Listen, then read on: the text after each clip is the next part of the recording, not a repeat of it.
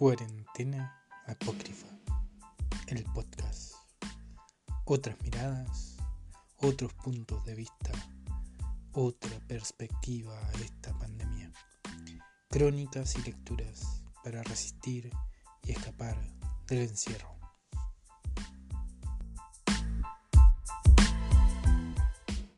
Bienvenidos, bienvenidas todos, todas, todes.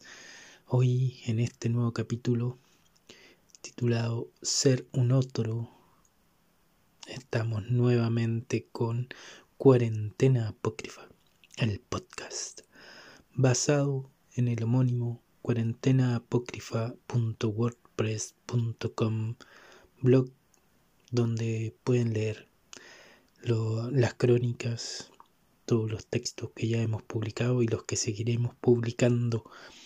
Em, Hoy se viene, se viene loco, se viene filosófico un poco, tal vez, pero una filosofía más bien banal, más bien de cantina, más bien de cuarentena. Por ahí dándole vueltas al, a esta noción que podemos tener o no de nuestra propia existencia. Así que, nada, vamos a ir viendo cómo se construye un discurso, este discurso en particular, eh, el diálogo entre las lecturas y, bueno, algo saldrá por ahí entre medio. Ya vamos a ver en la sección siguiente qué es lo que aparece, qué es lo que surge, cuáles son las otras ideas, hacia dónde nos vamos. Em, eso por ahora les voy a dejar con la lectura del día 14 de banalidades colgando en la pared. Lecturas apócrifas.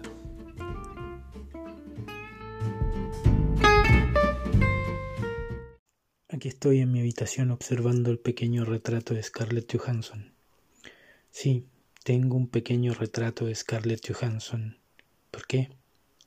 Porque es tal vez la única rubia que me parece atractiva y porque venía en el reverso de una entrada de cine.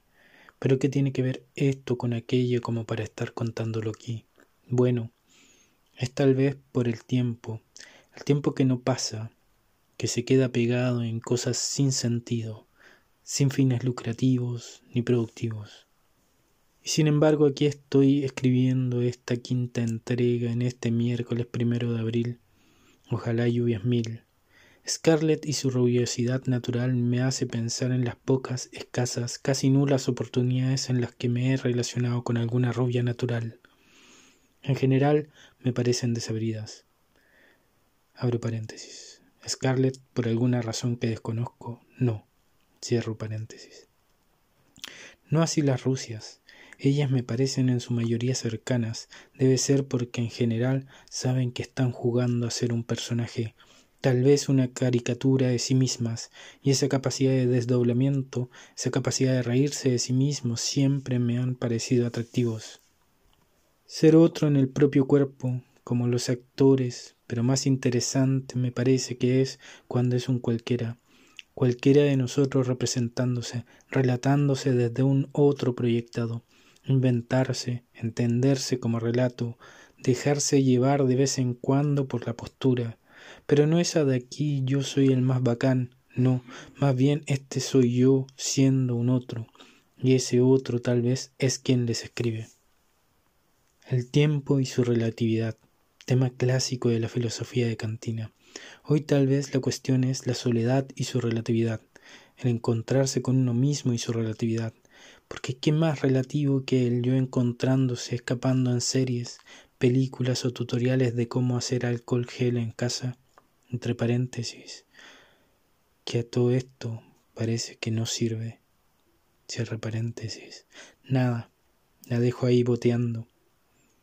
Las redes sociales cuando nos comunican con el otro están buenas para coaptarle algunos segundos al tiempo, al parsimonioso tiempo de esta cuarentena, Anoche mismo, en un grupo de WhatsApp, un amigo nos relató en breves mensajes de texto una final a penales entre Vallenar y Melipilla. por el ascenso del 2017. Eso fue maravilloso, rayando en lo poético, casi casi surrealista.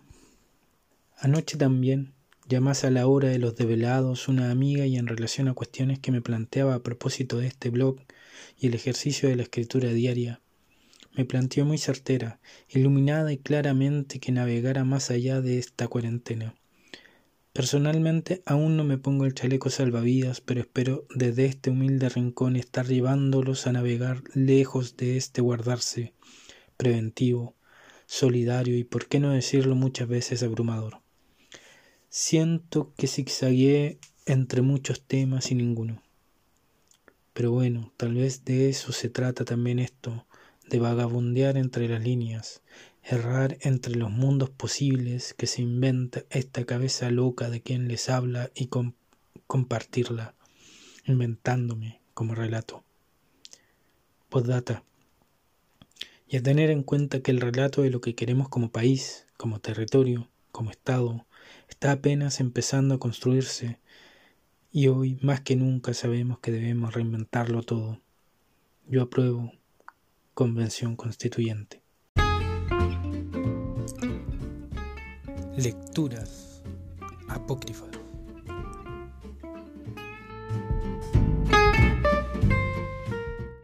Bueno, ¿y qué tal? Ahí estamos, aquí seguimos observando a Scarlett. Scarlett nos observa desde la pared, nos acompaña en esta noche en que, bueno, estamos grabando esto para seguir pensando un poco en, la locura, en la locura de estas banalidades colgando en la pared, ¿no? De este pensarse a través, no a través, pero pensar, pensarse como un otro. Qué raro igual. Em, puede ser mucho más fácil para un actor, como estábamos diciendo, ¿no? Pero lo loco también está en esa relación entre la otra edad y el tiempo. Entre el intercambiarse, entre ese fragmento, esa porción de tiempo, de, espacio al mismo tiempo, valga la redundancia, de, en, la que, en la que nos vamos construyendo, en la que nos vamos relatando. El relato también. Ahí, ahí. La concepción del tiempo está en el relatar, en el contar. Estamos concibiéndolo todo como, como un, transitar. ¿Un transitar qué? Esa es la gran pregunta. Em, no lo sabemos, no tenemos idea. Em, si es que transitamos también, ¿eh? porque la mecánica cuántica por ahí y otras teorías Em, nos están planteando que tal vez el tiempo no sea más que una percepción, una ilusión, entre comillas, o algo así. Eh, no leído mucho acerca de ese tema, pero como, es como si todo estuviese aconteciendo en el mismo momento y que claro, este aparecer y desaparecer de partículas eh, nos estaría poniendo, imponiendo entre comillas, o eh, creando esta ilusión de temporalidad. Una locura. Una locura, pero ¿cómo no va a ser una locura? Y bueno, el yo. Ah, ahí está, el yo. ¿Quién soy? Eh, ¿Cómo me represento? ¿Por qué me represento? ¿Para qué lo hago también? ¿No? Em,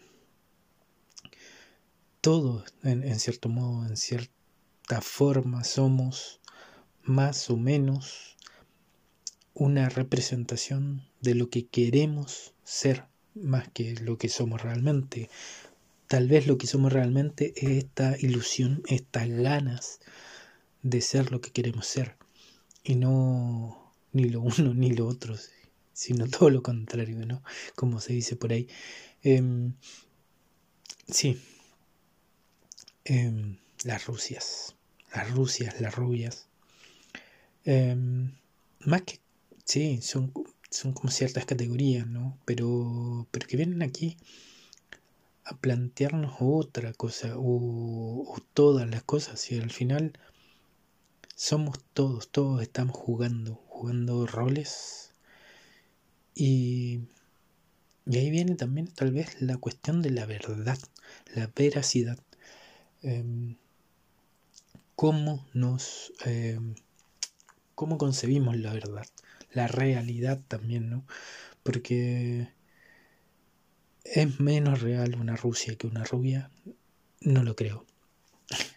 Es menos cuento y relato una rubia que una Rusia, no lo creo. Es menos, soy menos yo en, en, lo que muestro al otro, en lo que quiero mostrarle, en lo que le cuento al otro de mí mismo, que simplemente siendo yo, e, en el acto no estamos tan bien. Muchas veces actuamos. En, sin hablar estamos contando algo, estamos queriendo contar algo. Por algo nos vestimos como nos vestimos, por algo nos cortamos el pelo como nos cortamos el pelo, por algo nos dejamos o no nos dejamos barba. Por algo hoy en día también hay mujeres que se están dejando, por ejemplo, el, vello en, la, en las axilas, en las piernas, para contarse, para mostrarse de una forma diferente. Y ni tan diferente, o sea, sí, diferente el estereotipo, no. El estereotipo que hemos creado desde una perspectiva ya se sabe, se tiene más que clara. Bueno, patriarcal y que, y que claro, es una perspectiva impuesta. ¿Impuesta por quién? ¿Para qué? ¿Cómo? Eh, ¿En qué momento aceptamos este, esta imposición? Porque no creo que sea una imposición, no sé, quisiera llevar esa discusión mucho más allá de ser una imposición lo es, hoy en día lo es. Pero en algún minuto, yendo hacia el pasado, también fuimos dejando ser, ¿no? Eh, entre comillas, digo. No sé si en algún minuto fuimos diferentes realmente em, a, esta concepción tanto patriarcal de, de la vida, de la existencia, productivista también. Nada, otras cosas nada que ver. Em, o sí, mucho que ver, quién sabe. La, la, historia igual... Em, estamos, estamos llenos de historia. La historia es temporalidad también. Qué loco. Eh, temporalidad lineal, ¿ah? porque bueno, hay otras culturas, otras que otras civilizaciones concibieron el tiempo más bien de una forma circular o de otros modos, ¿no? Y eso, eso tal vez cambia también nuestra percepción de nuestra propia realidad, de nosotros mismos tal vez también la cambia. Eh, un poco como esta idea de la reencarnación, ¿no? Cómo vamos eh, reencarnándonos para ir mejorando, para alcanzar un cierto nivel. Pero es que hay algo que alcanzar. Esa es una gran pregunta. Eh, ya pasando un poco a, a la lectura que se viene, ¿qué es el yo? ¿Quién soy? Yo. Yo, yo, yo, yo, yo, yo y el otro. Eso se repite mucho en, en la lectura anterior el cómo me prefiguro, el cómo me construyo para, para el otro y cómo me construyo en un otro muchas veces también. ¿no? Em, este, este tan prójimo inalcanzable que a veces somos nosotros mismos. Bueno, para eso ahora nos vamos a ir a otras lecturas con un grande, un grande, un monstruo, eh, Fernando Pessoa, eh, portugués, poeta portugués, eh, por lo que leo aquí, en el libro que me regalaron para Navidad, que se llama Yo es Otros, de Fernando Pessoa, una edición muy muy buena de la Universidad de Valparaíso, eh, edición y traducción de Rodolfo Alonso, en el que compilan todos los libros escritos eh, por esta persona, que no necesariamente siempre fue eh, Fernando Pessoa. porque no siempre fue Fernando Pessoa, así de simple, eh, publicó con muchos nombres y eso es lo interesante, publicó con muchos nombres. Yo creo que escucharon muchos ruidos de hojas aquí moviéndose, pero es porque, claro, lo estoy moviendo. bueno, Pessoa... A ver, a ver, um, entre 1888 y 1935 escritor multifacético y enigmático. Estoy leyendo lo que dice aquí en el libro la presentación de, de Pessoa un poco. Nació en Lisboa y bueno, eh, publica un solo libro eh, con, el, con su nombre, como Fernando Pessoa. Y por mucho tiempo se creyó que solo tenía ese libro y que solo había escrito ese libro, pero no. Este tipo de personaje se inventó otros personajes. Eh, hay un montón de otros autores que son el mismo. Eh, hay un escritor francés, no recuerdo su nombre en este momento. Próximo capítulo, en la introducción, les diré, porque lo voy a buscar. Pero hay un escritor francés que ganó dos veces un concurso que solo se puede ganar una pura vez en la vida. Porque lo ganó um, siendo él y, y escribiendo también otra novela bajo un seudónimo y ganó el premio dos veces. Lo hizo solo para molestar, pero ah, una gran jugada.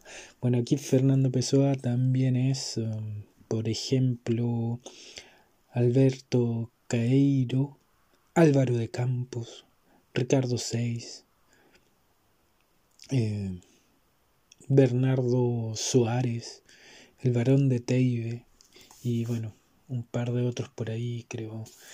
Eh, el texto, el texto es. A ver bueno, es. Oh, oh, oh, perdón, perdón. Sin los ruidos, pero. No lo marqué antes, lo juro. Aquí está, aquí está, aquí está. Ya, lo encontré. Este libro, este texto está escrito por Álvaro de Campos, que es el mismo pesoano, y es un texto que se que lo titulan con el primer verso Sí, soy yo, yo mismo, tal como resulte de todo. Bueno, ahí le va la lectura. Después búsquenlo. Esta edición está buena porque está en bilingüe, portugués, español. Eso. Sí, soy yo, yo mismo, tal como resulté de todo. Ahí le va. Otras lecturas. Sí, soy yo, yo mismo, tal como resulté de todo. Especie de accesorio, excedente propio. Irregulares contornos de mi emoción sincera. Soy yo, aquí en mí, soy yo, cuánto fui, cuánto no fui, todo eso soy. Cuánto quise, cuánto no quise, todo eso me forma. Cuánto amé o dejé de amar es la misma nostalgia en mí. Y al mismo tiempo, la impresión, un poco inconsecuente, como de un sueño formado sobre realidades mixtas, de haberme dejado a mí en un asiento de tranvía, para ser encontrado al azar por quien se sienta encima y al mismo tiempo la impresión un poco lejana, como de un sueño que se quiere recordar en la penumbra donde se despierta de haber mejor en mí que yo. Sí, al mismo tiempo la impresión, un poco dolorosa, como de un despertar sin sueño a un día de muchos acreedores, de haber fallado todo como tropezar en el felpudo, de haber enrollado todo como la valija sin los cepillos, de haber sustituido cualquier cosa a mí donde quiera en la vida. Basta, en la impresión un tanto o cuanto metafísica, como el sol por última vez sobre la ventana de la casa a abandonar, de que más vale ser niño que querer comprender el mundo. La impresión del pan con manteca y juguetes de un gran sosiego sin jardines de Proserpina de una buena voluntad para con la vida apoyada de cabeza en la ventana. en un ver llover con sonido allá afuera y no las lágrimas muertas que nos cuesta tragar. Basta, sí, basta. Soy yo mismo, el cambiado, el emisario sin carta ni credenciales, el payaso sin risa, el bobo con el gran traje de otro, a quien tañen las campanillas de la cabeza como chismes pequeños de una servidumbre arriba. Soy yo mismo, la adivinanza sincopada que nadie de la rueda descifra en las veladas de provincia. Soy yo mismo. ¿Qué remedio? Otras lecturas. Qué remedio, ¿no? Qué remedio. Bueno, me adelanté, no va a ser en, el en la introducción del próximo capítulo, sino que ahora mismo el autor que les decía antes de esta lectura francés Romain Gary, eh, que ganó dos veces el premio Goncourt, que es un premio súper importante en Francia. Bueno, la, primera vez lo ganó como Romain Gary y la segunda vez lo ganó como Émile Ayar. Así que eso, para no tener ninguna deuda. Así que sí, también pueden ir a buscarlo a él, eh, leerlo. Igual un gran autor francés. Y bueno, volvemos con Pessoa y volvemos con, con el yo, con esta insistencia del yo en este texto. Eh, y, de, y la pregunta por, por el qué es lo que constituye ese yo, ¿no? Eh, una pregunta que tal vez todos nos hemos hecho, aunque sea durante cinco segundos en algún minuto de nuestra existencia nos, hemos hecho esta pregunta, ¿no? Creo, espero. Eh, porque es una pregunta importante igual, o sea, hay que preguntárselo. De ahí a tener una respuesta a esa otra cosa, creo que tal vez a muchos nos conviene la, el verso final, ¿no? Soy yo mismo, qué remedio.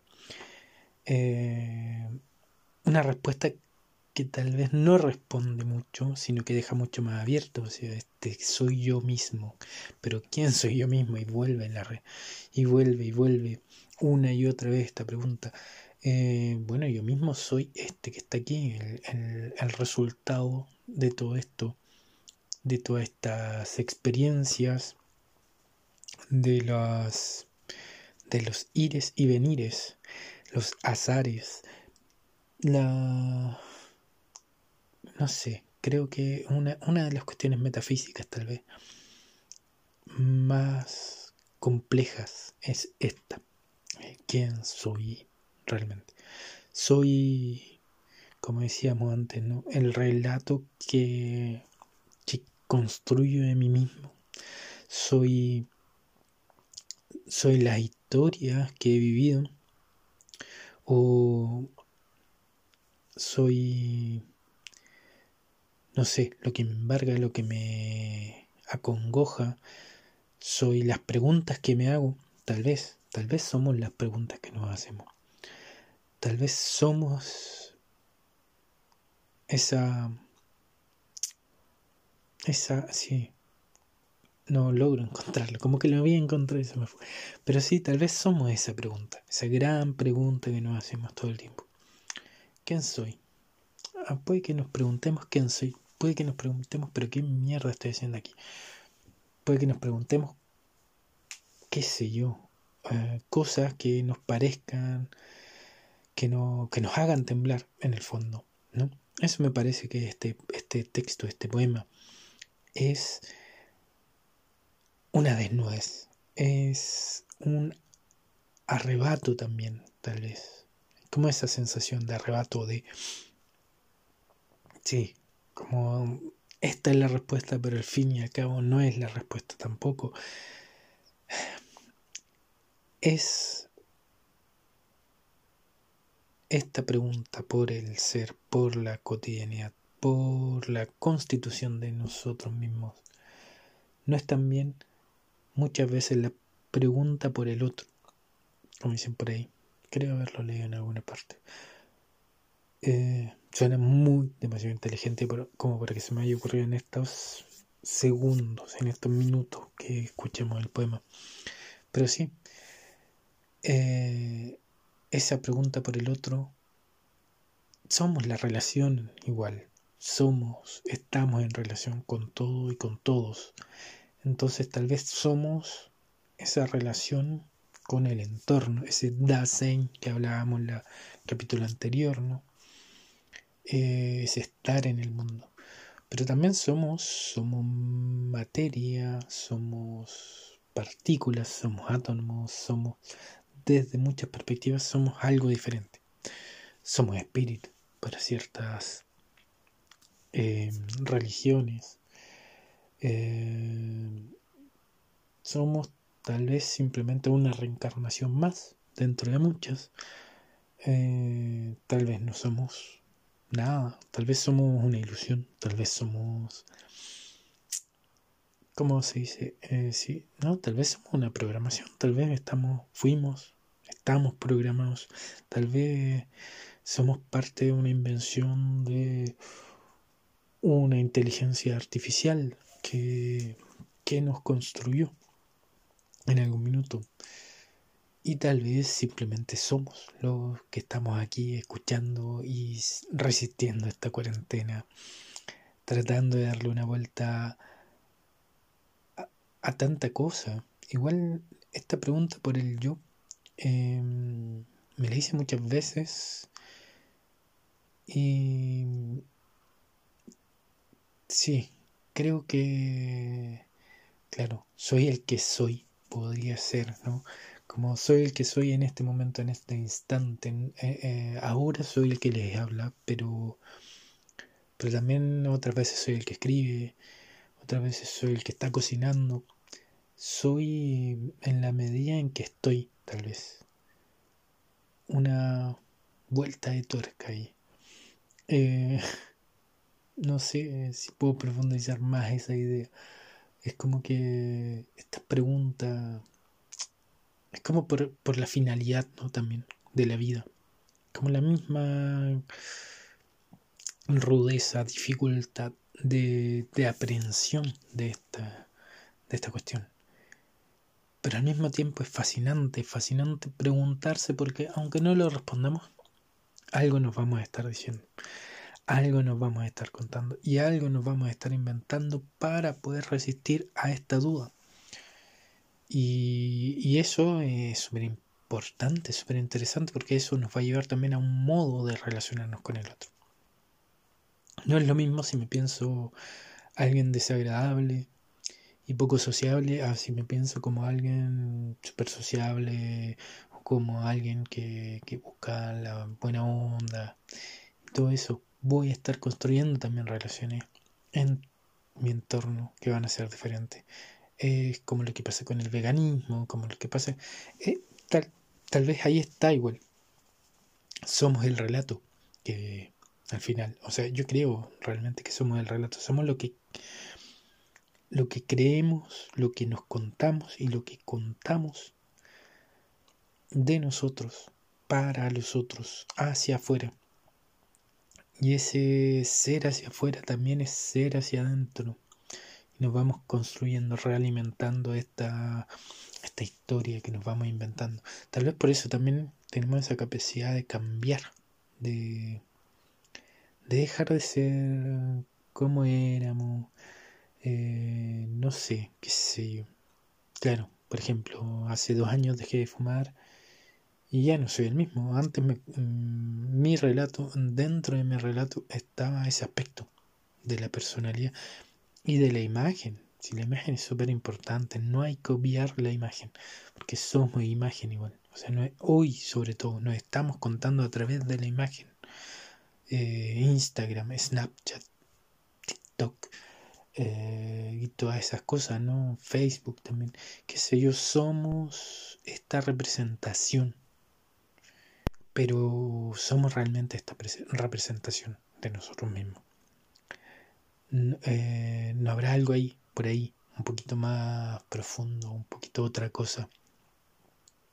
Creo que hay algo otro, pero que Eh, ahí está la pregunta. Ahí está la gran pregunta. ¿Qué, qué somos en el fondo? Em, tal vez somos esta duda. Somos la duda permanente de saber, de querer saber quiénes somos y de querer conocer y agarrar el mundo, el universo y el conocimiento que nos hace tan bien y que nos permite escapar también muchas veces de esta y todas las cuarentenas. Em, bueno, hasta aquí llegamos por hoy. Fue, no sé, un poco quedar dando vueltas ahí. Hoy en torno al yo. Pero es una pregunta difícil. Yo creo que vamos a volver más adelante eh, a replantearnos esto. A darle una vueltita de tuerca a esta. Lo voy a anotar por ahí. Eh, para, para no olvidar, lo voy a anotar y voy a tratar de hacer otro capítulo más adelante uh, en torno a este mismo, este mismo tema. Y bueno, hasta aquí. Próximo miércoles, 18 horas. Cuarentena apócrifa, el podcast. Ah, cuídense, un abrazo grande y a seguir aguantando, a seguir res resistiendo, cuidándonos, cuidando a los otros apañándose como se pueda. Un abrazo grande. Chau, chau. Cuarentena apócrifa. El podcast.